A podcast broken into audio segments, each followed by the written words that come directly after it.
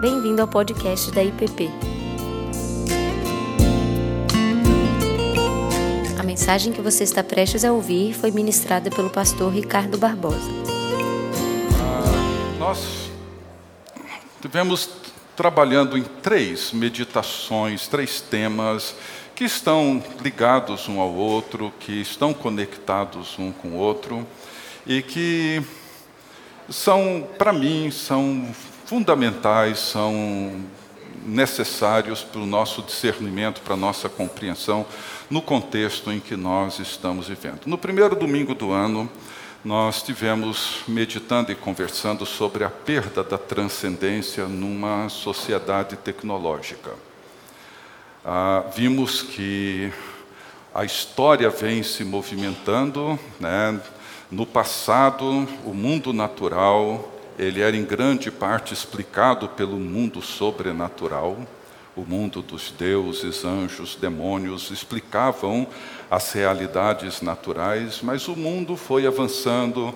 Tivemos a modernidade, o iluminismo, a revolução científica, tecnológica, e, e de repente nos tornamos seres iluminados e o mundo natural passa a ter resposta para praticamente todas as suas grandes questões, os seus grandes problemas. Nós temos ferramentas, temos tecnologia, temos ciência, e o que fez com que a transcendência fosse achatando, achatando, e vivemos hoje um mundo imanente, um mundo sem percepção, sem compreensão, sem sentido da realidade que encontra-se acima e além dele.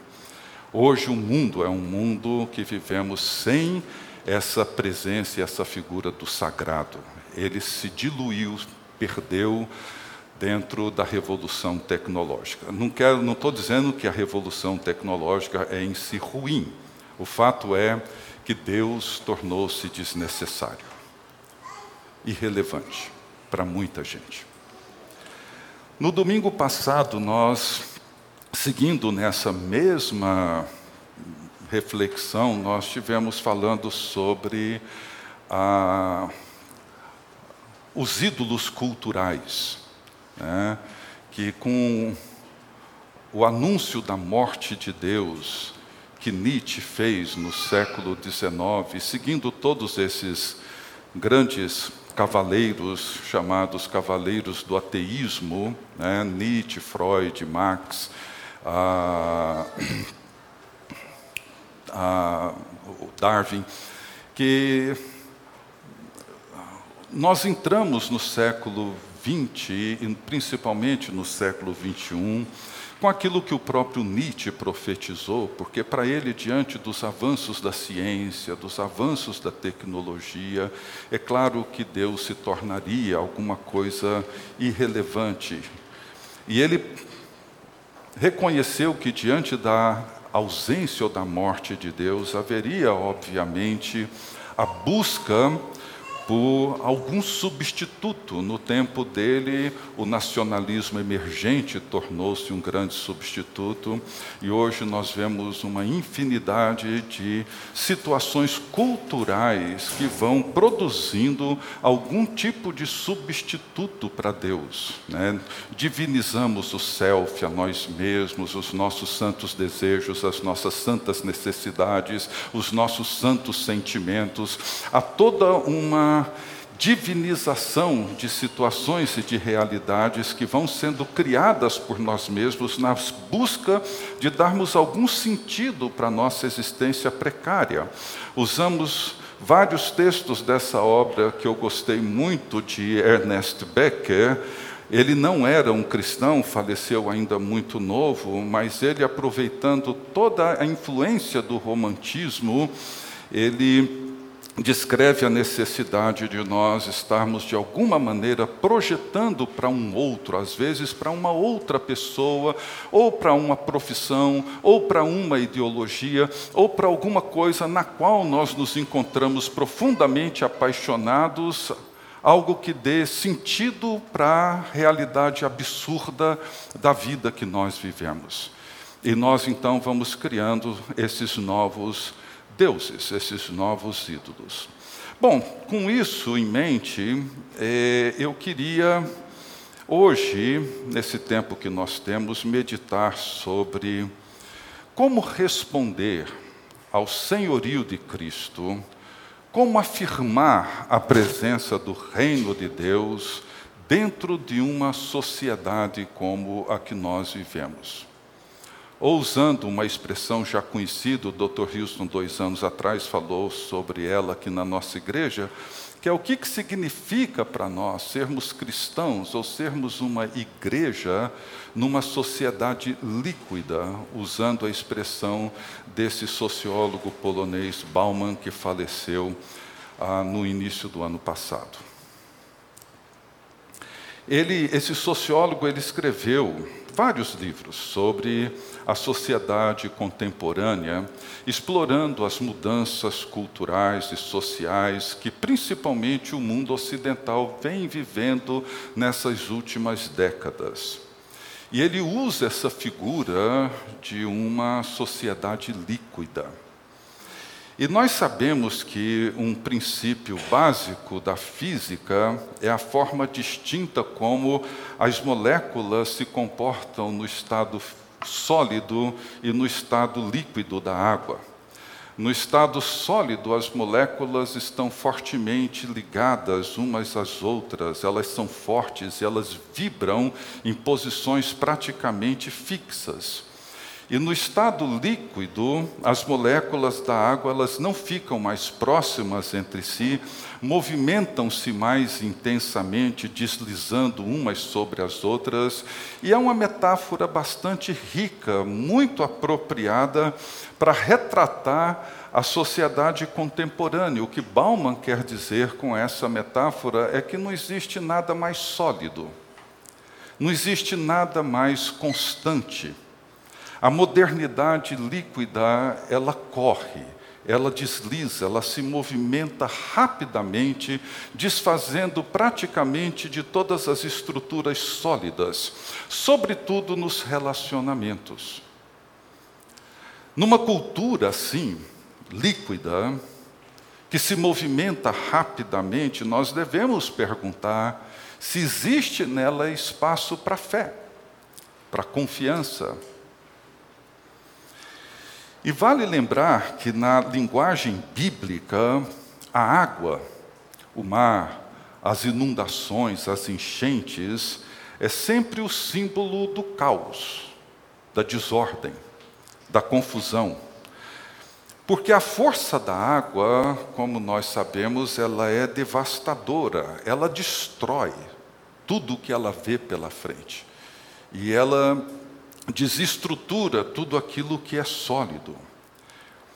Portanto, essa é uma pergunta que nós temos que nos fazer. Como que nós podemos sustentar a credibilidade da fé cristã diante da fragilidade das convicções, dos vínculos familiares, da superficialidade líquida, inclusive das nossas relações comunitárias.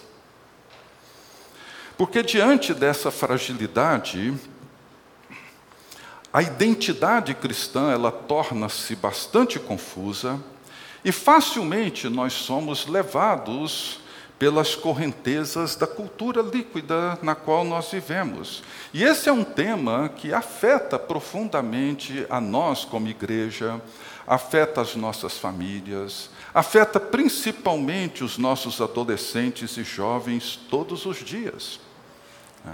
A cultura líquida, ela nos torna confusos quanto à ética e quanto à moral. E nós vemos que hoje esse é um grande tema e uma grande crise no mundo inteiro. Porque quando nós ouvimos alguém dizer algo do tipo, ah, todo mundo faz assim, né, nós revelamos a perda do sentido moral e ético das coisas. Perdemos o sentido delas. Essa massificação, quando dizemos, ah, mas todo mundo faz assim, rouba de nós a singularidade das nossas convicções, dos nossos conceitos, dos nossos princípios, e ela nos força a usar máscaras, Acho que foi o Dr. Houston que usou essa expressão, dizendo que a moralidade hoje é como o carnaval, onde ninguém tem um rosto individualizado, distinto da multidão. O que não percebemos é que quando roubam a nossa individualidade, a nossa singularidade, nós somos lançados num tsunami social e perdemos o controle sobre quem nós somos.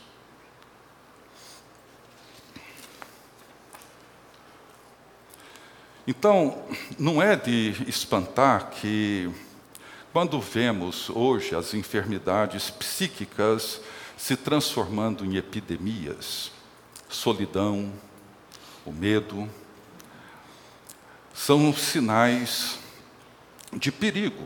Eles são sinais que tentam nos alertar para a realidade que a nossa sociedade o mundo se encontra. Mas o problema é que, por outro lado, nós temos os bombeiros do sofrimento que seguem imunizando cada um de nós, para não percebermos esses sinais de perigo. Então, nós ouvimos o tempo todo promessas de uma sociedade sem sofrimento, que vem sendo profetizada por líderes religiosos, políticos, profissionais da saúde, terapeutas, sufocando o sofrimento com tranquilizantes químicos, e nós vamos apenas adiando a tragédia. Então, quando o erro se transforma em algo normal, e a moral se torna preguiçosa, e a ética se torna lenta, nós então nos tornamos pessoas confusas e vamos perdendo rapidamente o sentido das coisas e, a incapaz, e nos tornamos incapazes de separar aquilo que é certo daquilo que é errado.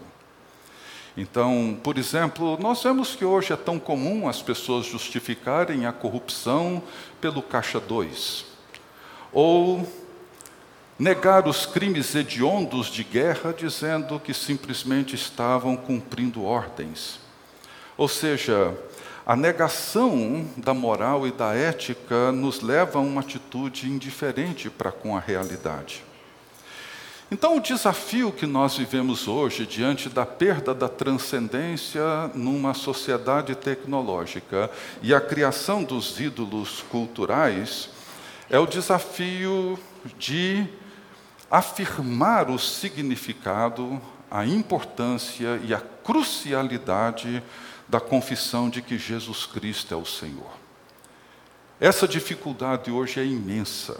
Ela é muito mais complexa e, de certa forma, muito mais difícil do que foi no primeiro século diante do poder do Império Romano, perseguindo, matando, exterminando os cristãos no início da era cristã. Hoje, o medo da solidão todo o processo de alienação que nós vivemos, ele nos paralisa e nos torna cada vez mais insensíveis ao outro. O medo hoje vem afetando profundamente a nossa psique. Vemos cada vez mais, por exemplo, a presença de imigrantes, pessoas que estão saindo dos seus países pelos mais diferentes motivos mas a nossa indiferença para com a situação deles aumenta a crise humanitária que o mundo está vivendo hoje. E nós nos damos conta de que essa indiferença, a falta de atenção, a negligência, são as nossas reações ao medo que vêm substituindo o amor e a compaixão. Bem, o fato é que quando nós confessamos que Jesus é o Senhor e fazemos isso, como Paulo diz na carta aos Coríntios, no capítulo 2, pelo Espírito Santo, isso muda tudo. Quem confessa, e confessa com todas as implicações que essa confissão impõe, quem confessa que Jesus Cristo é o único Senhor, muda tudo muda a forma como vemos a Deus, muda a forma como nós vemos a nós mesmos, muda a forma como nós vemos a sociedade, muda a forma como nós vemos a economia, a política, a sexualidade, os relacionamentos, a família, muda tudo, absolutamente tudo. Passamos a ver as coisas com uma outra lente, numa outra perspectiva, e isso é simplesmente fascinante. Começamos a fazer novas perguntas sobre nós, sobre a igreja, sobre a cultura, sobre a sociedade. Mas a pergunta é como que nós iremos viver e afirmar que Jesus Cristo é o Senhor numa cultura e numa sociedade como a nossa. Numa das aulas, num dos episódios do Reframe, um programa de 10 vídeos que foi criado lá no Canadá, o Davi, o nosso Davi, é hoje um dos coordenadores desse programa lá, trabalha para o Reframe. Num desses vídeos, no segundo, se não me falha a memória, a professora Sarah Williams, ela dá uma aula magistral, uma coisa impressionante, tentando descrever, retratar a cultura na qual nós vivemos. E ela aponta quatro características para a nossa cultura que contribuem para a crise de identidade e para a confissão do senhorio de Cristo. Ela fala do deslocamento, invenção, fluidez e restrição. Eu quero rapidamente usar esses quatro elementos que ela usa para tentar nos situar e depois eu vou apontar para duas alternativas, duas soluções ou dois caminhos para a gente seguir. Deslocamento. Ela diz que um dos grandes problemas da nossa cultura hoje é que nós somos deslocados do passado, rompemos com a tradição, perdemos a memória.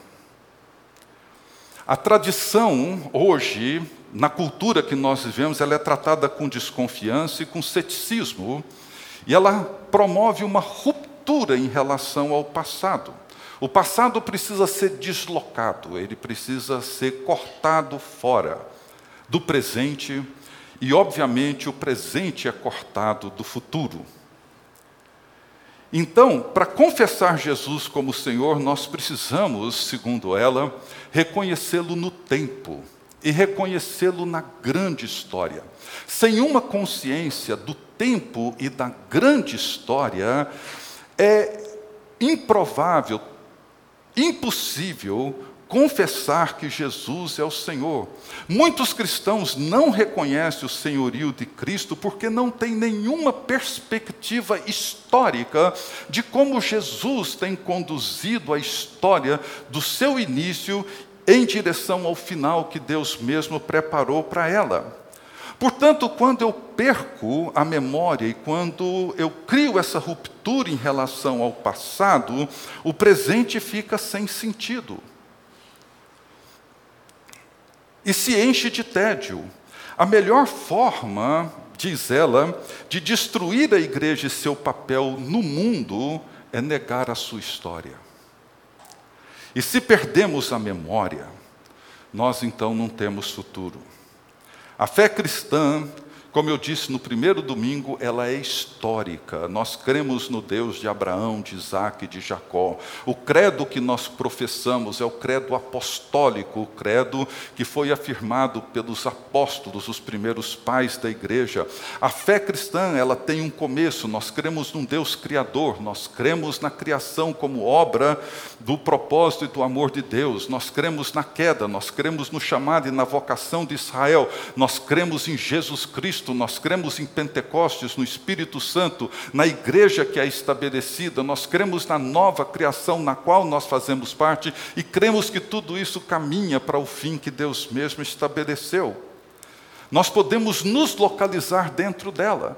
Nós, como cristãos, não somos pessoas que foram arrancadas para fora da história, deslocadas do seu contexto e de todo o seu passado, muito pelo contrário. E se o passado nos aprisiona em virtude da culpa e das memórias ruins, ele é redimido, ele é salvo, ele é liberto, e nós podemos seguir sem os pesos e sem as amarras das culpas do passado.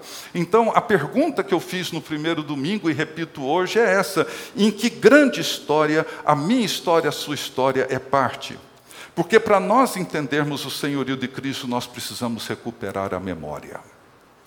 Segundo, ela fala de invenção, que é uma outra marca da nossa cultura. Os indivíduos hoje, eles têm o direito de inventar o que eles desejam ser e o que eles querem ser e como eles irão viver. A identidade humana já não é mais uma identidade, uma identidade dada, ela é conquistada. Eu sou aquilo que eu escolho ser. E talvez muitos precisam perguntar para si mesmos todos os dias ou a cada semana: quem sou eu hoje? Porque o que eu sou hoje pode não ser o mesmo que eu fui ontem e nem o que eu serei amanhã. E nós exercitamos esse poder de escolha sobre aquilo que somos e a forma como nós queremos viver através do consumo. Nós nos tornamos uma civilização e uma cultura consumista. E consumista não quero dizer com pessoas que gastam, compram bobagens e ficam fazendo compra todos os dias. Não. Isso não tem a ver com condição econômica. A nossa cultura é uma cultura onde nós vivemos comprando e vendendo a nossa identidade o tempo todo é uma marca da nossa cultura. Nós consumimos religião, nós consumimos amizade, nós consumimos sexo, nós consumimos tudo. Quando nós pensamos em igreja, por exemplo, não se trata mais de um corpo no qual eu sou, por meio de Cristo, batizado e me torno parte desse corpo, para que junto com esse corpo eu então adoro a Deus e sirvo a Deus na missão de Deus no mundo. Não. Eu participo de uma localidade desde que essa localidade atenda os meus interesses consumistas. Ela oferece um bom programa para os meus filhos, me oferece uma boa música, me oferece um lugar agradável, pessoas que eu posso desfrutar da companhia delas, elas vão me convidar para os seus aniversários, eu vou convidá-las para o meu. E enquanto essa relação de consumo ela se mantém, nós estamos ali ela deixa de existir, nós rompemos com isso, nós não fomos batizados para dentro de um corpo, nós fomos integrados a uma determinada comunidade, num determinado lugar, num determinado momento, e isso pode ser rompido a qualquer hora. A mesma coisa acontece com o casamento, a mesma coisa acontece com os nossos relacionamentos. Nosso compromisso é com um local com o ambiente, desde que ele me atenda, não com o corpo do qual Jesus Cristo é o cabeça. Nós inventamos nossa identidade, inventamos o nosso próprio jeito de ser discípulos de Jesus. Nós inventamos nossa forma de viver em comunidade, nós inventamos o nosso jeito de ser igreja e o que, que a igreja deve ser para nós. Eu sou aquilo que eu adquiro e me torno aquilo que desejo. James Smith, nesse livro Você é aquilo que você ama, ele diz uma coisa interessante. Ele diz assim: para estimularmos uma imaginação cristã, não precisamos inventar, precisamos lembrar. Não precisamos inventar, nós precisamos lembrar. E ele diz assim: não podemos esperar recriar o mundo se estivermos constantemente reinventando a igreja pois reinventaremos a nós mesmos apartados da história. E esse é o grande problema, nós estamos o tempo todo nos reinventando. Jesus não é senhor de indivíduos, ele é senhor da igreja. E vivemos esse grande paradoxo de termos um espectro imenso de escolhas e liberdade para escolher, e toda a dependência que essa liberdade cria. E como diz esse filósofo coreano, radicado na Alemanha, ele diz: temos mais liberdade, mas somos menos livres. E por conta disso, nós não temos mais resistência para o sofrimento. Agora é importante lembrar que o senhorio de Cristo não coabita com a cultura consumista, materialista. Mamon e Cristo encontram-se em lados opostos, sempre. E é importante lembrar que nós somos criados e amados muito antes de termos adquirido e conquistado alguma coisa. Nós somos libertos do império das trevas e transportados para o reino do Filho do amor de Deus. Em terceiro lugar, e deixa eu andar mais rápido aqui, ela fala da fluidez, deslocamento, invenção, fluidez. Nós já falamos sobre isso no início, na cultura líquida. Mas o fato é que o mundo que nós vivemos, ele não é mais estável. Tudo está em constante mudança, e mudanças rápidas.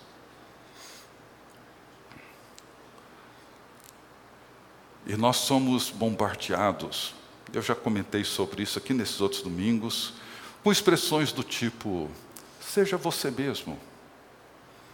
Seja lá o que isso signifique, mas é bonitinho dizer isso e todo mundo fala: você precisa ser você mesmo. Eu preciso encontrar minha essência. Você viu coisa mais ridícula do que isso? Mas você ouve isso o tempo todo.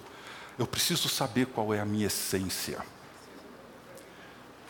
Seja verdadeiro com você mesmo. Mas todo, todas essas afirmações, elas apelam para algo interno a nós que se torna o nosso único referencial moral e ético. O único referencial moral torna-se eu mesmo. O único referencial ético sou eu mesmo. Eu me torno o único referencial. E as pessoas, diante dessas perguntas, respondem com frequência: bem, é isso que eu sou. O que não significa absolutamente nada em virtude da fluidez. Ela pode dizer que é isso hoje, mas amanhã porque não tem nada mais sólido. Como responder ao senhorio de Cristo numa cultura fluida? Jesus é o mesmo ontem, hoje e o será eternamente. Ele é constante, não é fluido. Nele o passado, o presente e o futuro se encontram. E por fim, ela fala de restrição. E achei muito interessante, porque o que ela diz é que, diante da multiplicidade de opções e do individualismo narcisista de hoje, somos levados a uma forma de neutralidade ética e moral, um tipo de tolerância. Eu já mencionei isso aqui. Né? Hoje, na nossa cultura, a tolerância se transformou numa virtude. E tolerância não é virtude, nunca foi. Amor é virtude, paciência é virtude, compaixão é virtude, tolerância não é virtude. E nós vivemos numa cultura onde nós podemos escolher ser e fazer o que quisermos, desde que essas escolhas não interfiram na vida dos outros, como se isso fosse possível, como se as minhas escolhas não interferissem na vida da minha esposa, dos meus filhos, dos meus netos, dos meus amigos, de uma comunidade de toda a sociedade. O fato de termos opções é bom, não é ruim. A pluralidade em si não é ruim. O problema é a forma como isso interfere na maneira como confessamos que Jesus Cristo é o Senhor da sociedade. Porque na esfera privada, nós podemos fazer essa afirmação, mas não podemos fazer essa mesma afirmação do senhorio de Cristo na esfera pública. E dessa forma, na esfera privada, nós vamos nos tornando subjetivos. E na pública, nós nos tornamos conformistas ou polarizados. E numa cultura fragmentada e confusa como a nossa, que coloca tudo dentro do mesmo caldeirão, a tolerância é o único elo que torna possível a convivência social. E aí vem o grande desafio, porque a Igreja de Jesus Cristo permanece exatamente na fronteira entre o público e o privado, buscando fazer com que essas duas esferas se encontram. E isso é tão importante, gente. Porque se eu me torno tolerante com tudo como forma de preservar o tecido social, não existe mais profecia para a nossa sociedade. E a sociedade é entregue a si mesma e se perde. Paulo afirma, como eu já disse, que Cristo nos libertou do império das trevas e nos transportou para o reino do Filho do seu amor. E precisamos entender, como eu tenho repetido desde o primeiro domingo, o que, que significa não ser deste mundo, como Jesus disse na oração sacerdotal.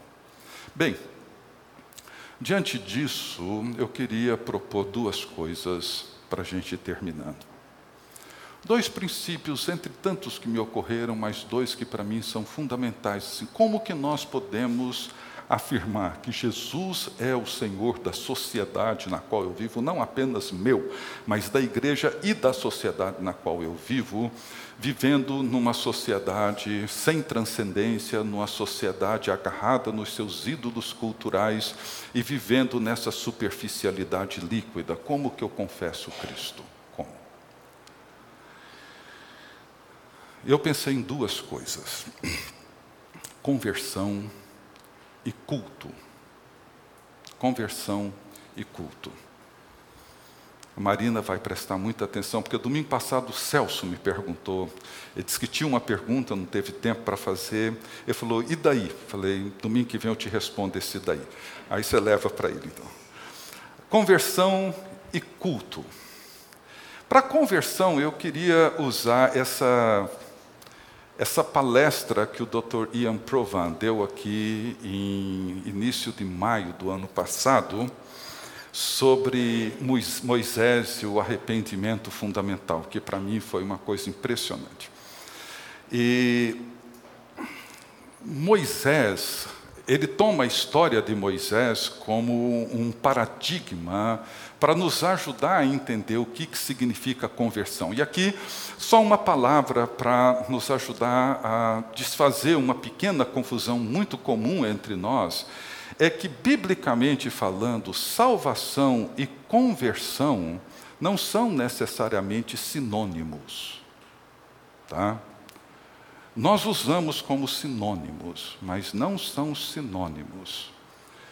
Salvação é um ato divino, é um ato salvífico de Deus. Independe de nós, não tem participação nossa. Deus vem ao nosso encontro por meio de Cristo e nos salva. É um ato divino.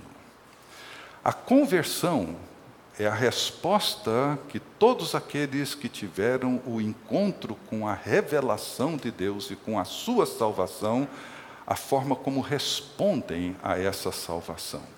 É aquilo que começa no momento seguinte a essa experiência com a salvação. Nós usamos os dois, às vezes, sempre no passado, ao dia em que eu me converti, como se fosse um momento único, estanque, pontual. Não. Houve um momento em que eu tomei consciência da revelação e compreendi a salvação e fui salvo por Cristo naquele momento inicia uma longa história de conversão que envolve a vida inteira. E essa é a história de Moisés. E o que o Dr. Ian apresentou é que, como nós sabemos, Moisés ele cresce no Egito. Ele nasce num momento muito difícil para o povo hebreu, depois do tempo de José e de tudo aquilo que eles viveram, Abraão, Isaac, Jacó, José, etc., depois de muito tempo, os hebreus foram migrando para o delta do Nilo, e surge ali, eles já estavam lá desde o tempo de José, e ali surge então um faraó que não conhece essa história, também não está interessado, veja aí a ruptura do passado, e esse faraó então começa a oprimir o povo hebreu, porque foi aconselhado a tentar frear um pouco o crescimento desse povo. Era um povo que vivia ali, vivia no império do Faraó, vivia no Egito, mas tornou-se um povo muito numeroso E como todo crescimento numérico de um povo imigrante pode representar um risco para o poderio do império, para sua identidade, o Faraó então resolve dá um jeito de limitar e frear o crescimento daquele grupo de imigrantes. Primeiro, ele resolve expô-los a um trabalho intenso, dia e noite, todos os dias, fazendo deles escravos, construindo palácios, construindo as, as obras enormes do império, etc. Como se isso não fosse suficiente, não foi, o povo continuava crescendo, ele então tem um outro plano que foi um infanticídio, exterminar todos os meninos, homens que iam nascendo, matar todos eles, e foi nesse contexto que Moisés nasce. O Faraó era o imperador desse vasto mundo em que ele reinava absoluto, o único governante.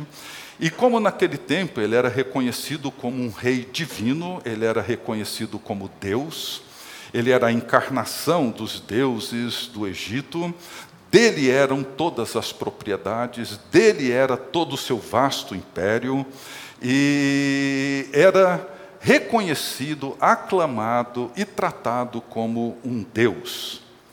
E todos eram dependentes dele, e ele reinava de forma absoluta e um mundo dominado por deuses e por toda uma cultura típica daquele tempo. Moisés nasce aí.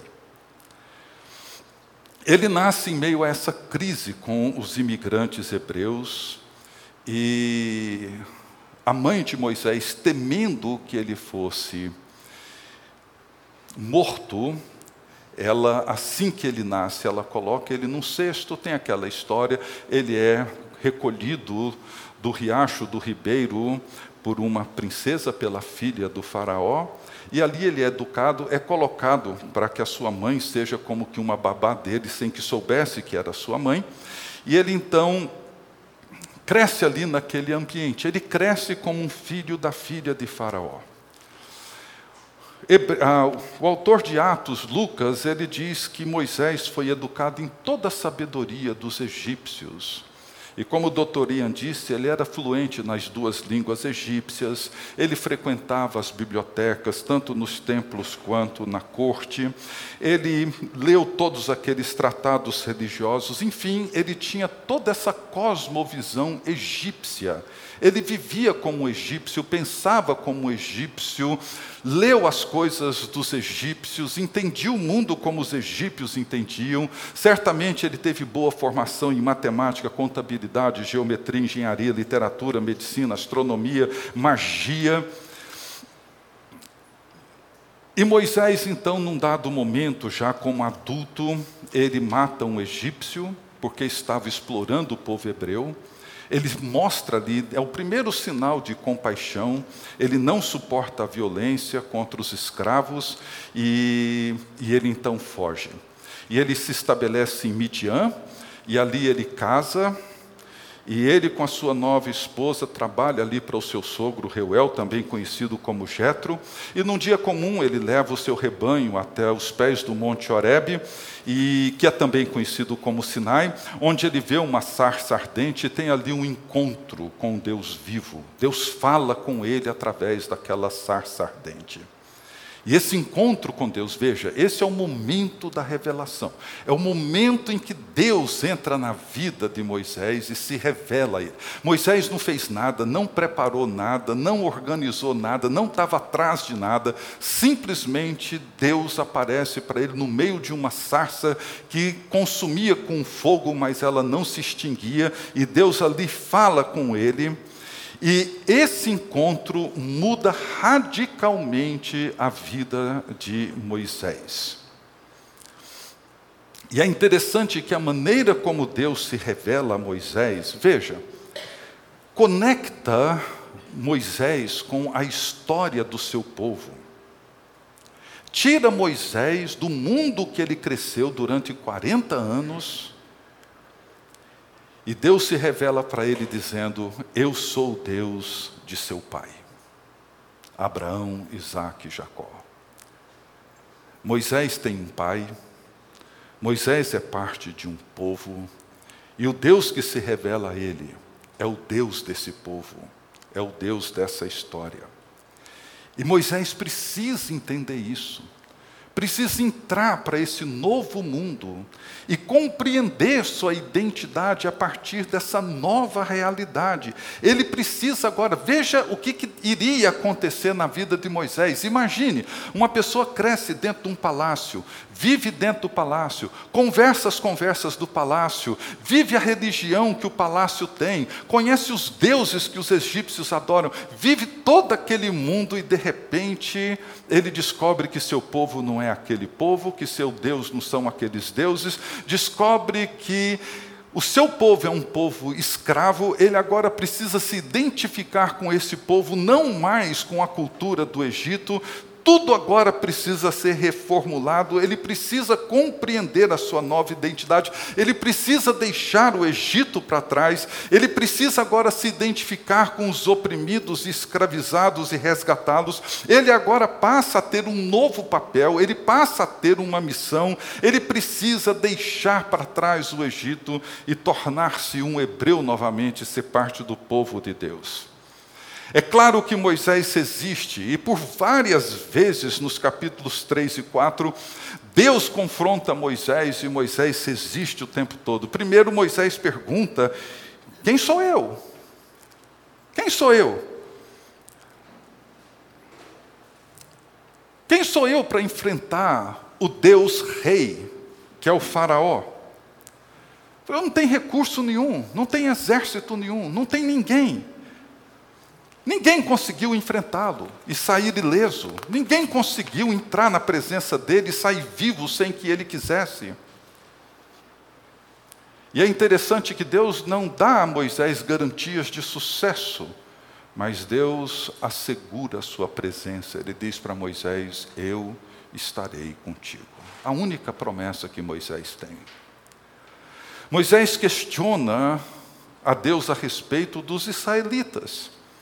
Ele fica preocupado, ele diz: Eu vou chegar lá, e os deuses têm nome: tem Ísis, tem Osíris, tem Horus, tem Amon-Ra, tem todos os deuses do Egito, e cada um ocupa o seu lugar no cosmos e faz o seu papel. E eu vou chegar lá e vou dizer que Deus me enviou. Que Deus é esse? Eles vão me perguntar qual é o seu nome, que nome que eu vou dizer que você tem? E Deus então diz para Moisés: falou, Olha, eu não tenho nome. Eu não tenho nome. Você vai dizer que o eu sou te enviou. Eu sou não é nome. Define uma função, define um papel, mas não um nome. Falou, eu não tenho nome.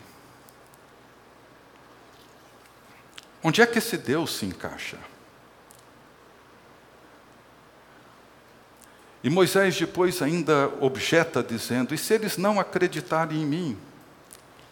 E Deus então dá um sinal para Moisés de que ele estaria com ele. E por fim, Moisés, vendo que estava tendo poucas alternativas para pular fora, ele diz: Mas eu tenho problema para falar, eu sou gago, eu sou ruim, eu não dou conta de falar direito e tal. E Deus então diz para ele: Olha, eu sou o Criador, vai lá, leva o seu irmão, ele fala por você, mas você vai.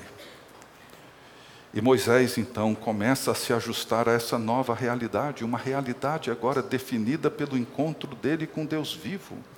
Uma realidade que requer um confronto com todos os falsos deuses e com toda a realidade cultural e social do Egito. E o que acontece na história a gente agora conhece bem. Toda a narrativa da libertação do povo, as pragas, a maneira como Deus se revela como um Deus vivo e poderoso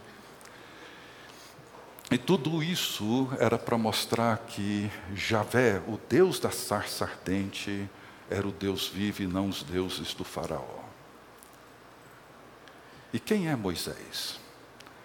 O Moisés que emerge de toda essa experiência é o Moisés que começa agora a ocupar o seu lugar nessa grande história, a entender a sua identidade ele agora começa a penetrar no coração de Deus e na história de Deus e saber quem ele é dentro dessa grande história. É uma luta, um conflito. Do início até o fim da vida dele, é um longo, difícil, doloroso processo de conversão. A conversão envolve virar as costas para um determinado modelo de mundo, de vida, de sociedade. Os dez mandamentos, que muitas vezes a gente simplesmente interpreta como leis, né?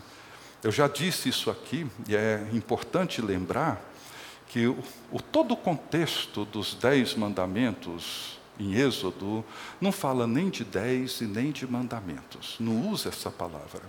São oráculos de Deus, palavra de Deus. O que, que Deus estava dizendo para Moisés? Ele estava dizendo: olha, você e esse povo vão viver de uma maneira completamente diferente. No Egito vocês tinham muitos deuses, e, sobretudo, o rei Deus Faraó. Vocês terão um único Deus, e só a Ele vocês adorarão e darão culto. No Egito vocês eram escravos, trabalhavam todos os dias. Vocês trabalharão seis dias. No sétimo é o Shabá.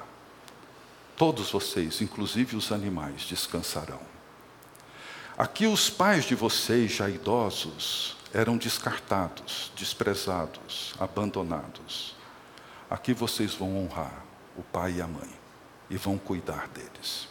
Lá no Egito, as mulheres de vocês pertenciam ao Faraó.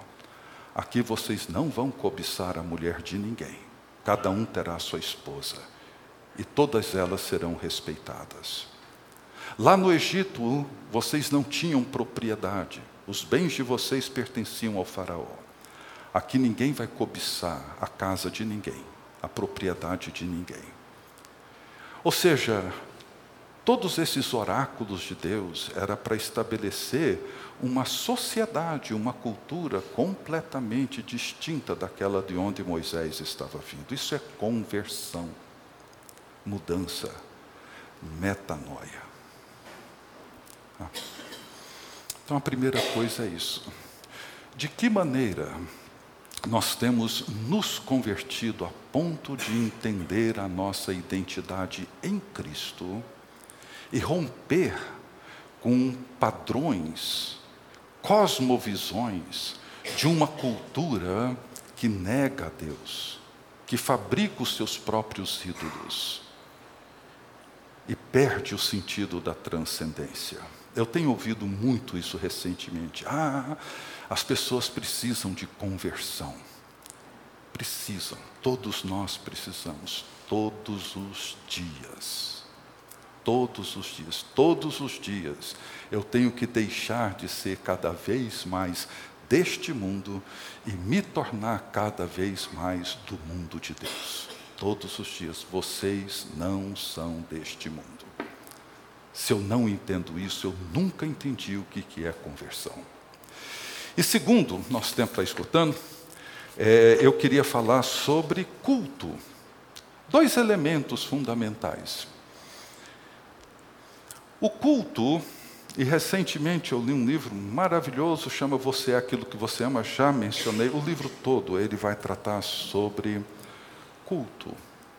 Esse espaço de adoração onde nós, dominicalmente, aqui na nossa igreja, às 19 horas, nós temos um culto, onde nós prestamos a nossa adoração a Deus. O culto, ele é esse espaço que, primeiro, ele nos transcende. O reverendo John Stott, já no finzinho da vida dele, já falei isso, já mostrei o vídeo com a declaração dele. Perguntaram para ele, com seus oitenta e poucos anos, qual era a coisa mais importante da vida dele. E ele, sem pensar muito, ele disse: o culto público. Esse momento em que, junto com o povo de Deus, na presença dos anjos, e de todo o povo de Deus, eu transcendo a tudo que existe nesse mundo, a mim mesmo, e contemplo a glória de Deus e a grandeza de Deus e o adoro na sua majestade gloriosa, criadora. É disso que o culto trata. Quando nós nos encontramos aqui juntos, exaltamos a Deus, confessamos os nossos pecados, reconhecendo a nossa os nossos pecados, a nossa rebelião contra Deus. Somos perdoados afirmando que a graça de Deus é maior do que o nosso pecado. Ouvimos a palavra de Deus afirmando a sua autoridade sobre a nossa vida. Proclamamos a palavra de Deus como palavra viva que salva, redime e liberta. E somos então enviados com a bênção para que possamos, ao longo da semana, replicar tudo aquilo que acontece no culto, dentro de casa, dentro do trabalho, no dia a dia, no lazer, em todas as outras coisas. O culto permanece como sendo um espaço importantíssimo de transcendência na igreja. E para minha tristeza, hoje, já com os meus 40 anos de ordenação e trabalhando com a igreja, me entristece quando vejo irmãos e irmãs dando pouco ou nenhum valor no culto público. Essa conversa de desigrejados, de pessoas que trocam culto por qualquer outra coisa, é uma enorme conversa fiada. Não existe povo de Deus sem igreja. Não existe vida cristã sem adoração no centro dela. Não existe experiência cristã sem a participação na Eucaristia, na ceia. Não existe. Isso é que nos dá identidade. Nós estamos perdendo essa identidade. E vamos criando os nossos ídolos particulares. E vamos sendo engolidos pelo tsunami cultural e perdendo todo o sentido da nossa fé. Então, a conversão, como esse processo que se inicia no momento em que eu conheço a Cristo, em que Ele se revela a mim e segue até o fim da minha vida, me transformando todos os dias, todos os dias, eu estou deixando de ser cada vez mais desse mundo para me tornar cada vez mais do mundo de Deus. Estou no mundo, mas não sou dele. Todos os dias. Ele me libertou do império das trevas e me transportou para o reino do Filho do seu amor. Essa é a minha história. E eu quero chegar no fim da minha vida mais envolvidos, envolvido com o reino do Filho do amor de Deus do que com os reinos deste mundo. Isso não me torna um alienado, um irresponsável com o mundo no qual eu vivo, mas eu atuo nesse mundo a partir da visão, dos valores, dos princípios, das verdades, das convicções do mundo de Deus, para o qual eu fui criado. Assim eu faço na vida pública, na educação, na economia, na sexualidade, nos relacionamentos, tudo, tudo, tudo, tudo. Foi transportado, tirado daqui e levado para cá. Estávamos mortos, Ele nos libertou, porque nós estávamos mortos em nossos delitos e pecados. Como estávamos mortos nos nossos delitos e pecados? quando andávamos segundo o curso deste mundo. Quando eu vivia como todos os brasilienses vivem, quando eu me relacionava como todos os brasilienses se relacionam. Quando eu via as coisas do jeito que todos veem, eu estava morto. Mas Ele me deu vida, juntamente com Cristo, e me ressuscitou, e me fez assentar nos lugares celestiais em Cristo Jesus. E aqui eu vejo a realidade numa outra perspectiva. Vocês estão entendendo? E como resposta disso, eu me uno com o povo de Deus em adoração. E me encontro com o povo de Deus e exalto a Deus através dos cânticos, das orações, da leitura das Escrituras, da palavra proclamada, proclamada lida, e saio daqui vivendo e andando nos lugares celestiais em Cristo Jesus. Conversão e culto. Essas duas coisas são essenciais para nós hoje. Ok? Desculpa, estendi um pouquinho mais. Eu não ouvi nada tocar, mas já deve ter. Já tocou? Hã? Você desligou, né, Guilherme? Ah, tá bom, tá desligado. Mas é isso, gente. Sim.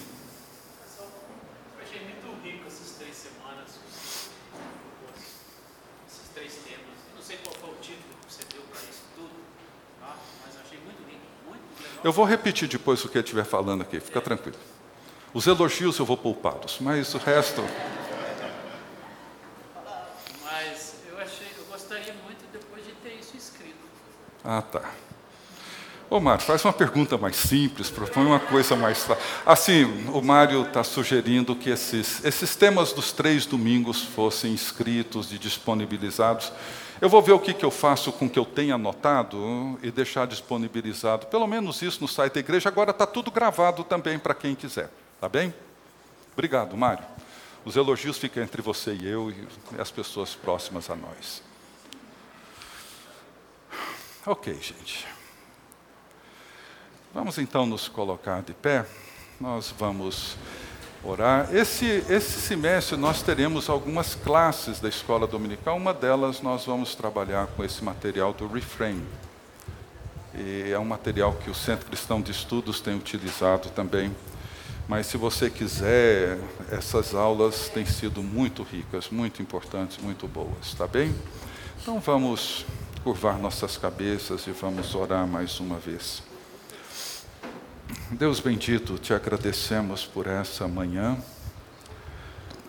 Te agradecemos pela tua palavra, pela história que o Senhor tem conduzido o teu povo. Te agradecemos pelo encontro que tivemos com teu filho Jesus Cristo quando ele se revelou a nós. Te agradecemos, ó Deus, por esse longo caminho no qual temos sido convertidos, para entender o mundo no qual nós participamos, a realidade para dentro da qual o Senhor nos convidou. Permita, ó Deus, que isso seja uma verdade para todos nós. E abençoe-nos, ó Deus, no restante desse dia e prepara-nos para que logo mais possamos, juntos, como teu povo, te adorar te exaltar e reconhecer que só o Senhor é Deus e elevar os nossos olhos para contemplar a glória do teu Filho Jesus Cristo. É o que nós pedimos em teu nome. Amém. E que a graça do nosso Senhor e Salvador Jesus Cristo, o amor de Deus, o nosso eterno Pai, a comunhão, o consolo, a presença e a direção do Espírito Santo seja com todos hoje e para todos sempre. Amém. Amém. Bom em paz, Deus abençoe a todos. Você acabou de ouvir o podcast da IPP. Para saber mais, acesse nossa página em www.ippdf.com.br.